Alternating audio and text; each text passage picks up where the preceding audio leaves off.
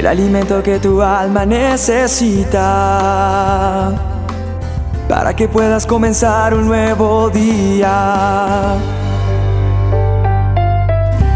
Con William Arana. Estoy aquí con mi manual de instrucciones, la palabra de Dios leyendo en Marcos, capítulo 1, verso 9 en adelante. Quiero que de pronto usted si puede acompañarme. Lea esta historia.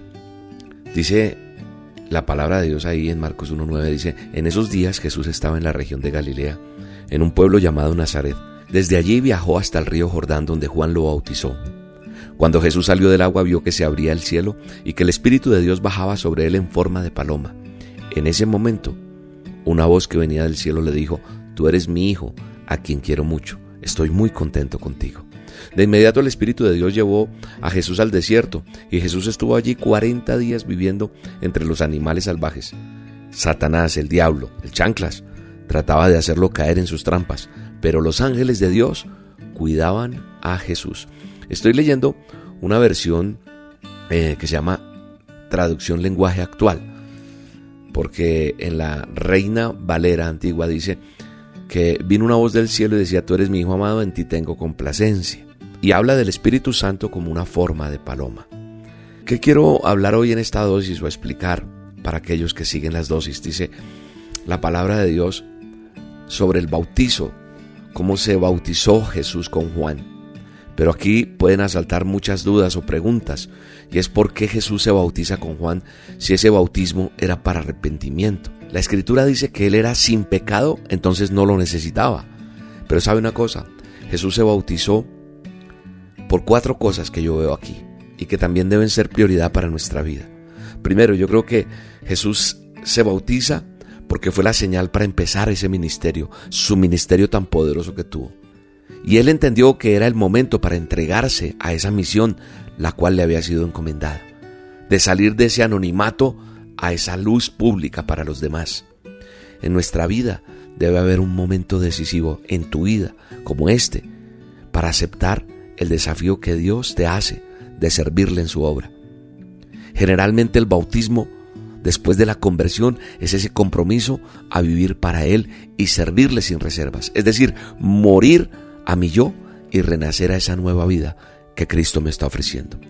Segunda cosa que, que me deja como enseñanza este pasaje que acabé de leer en el manual de instrucciones y es el momento de la identificación con nosotros, que necesitamos el arrepentimiento y volver a Dios. Jesús de Nazaret se identifica con nuestra naturaleza caída y entonces atiende esa gran necesidad de perdón.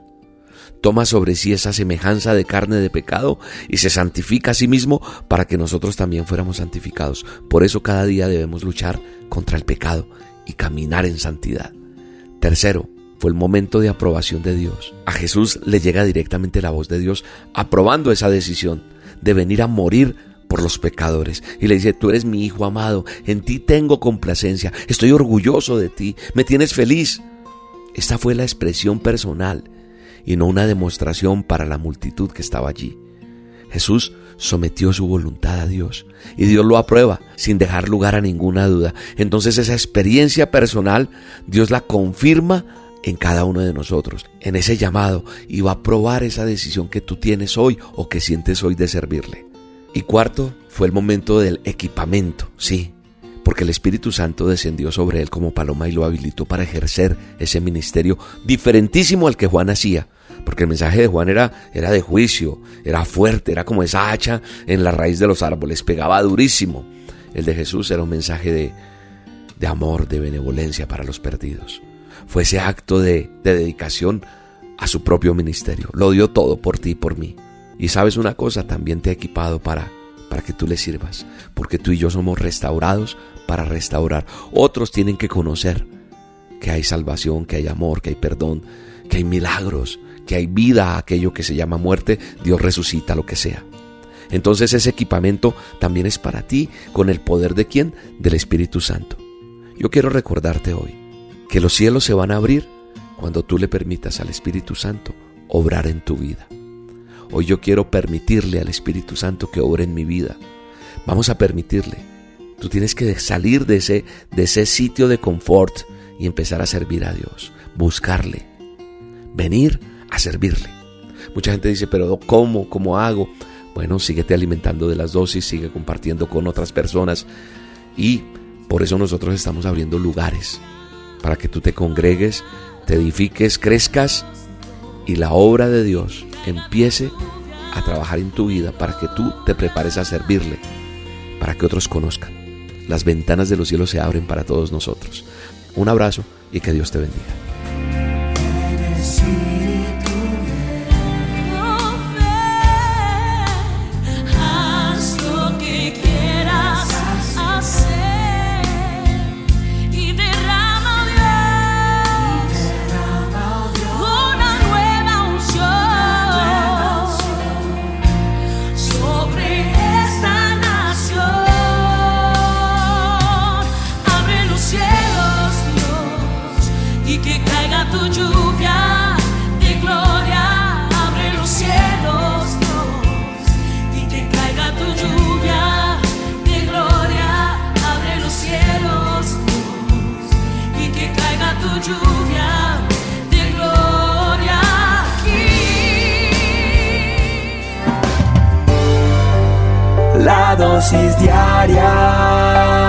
Con William Arana.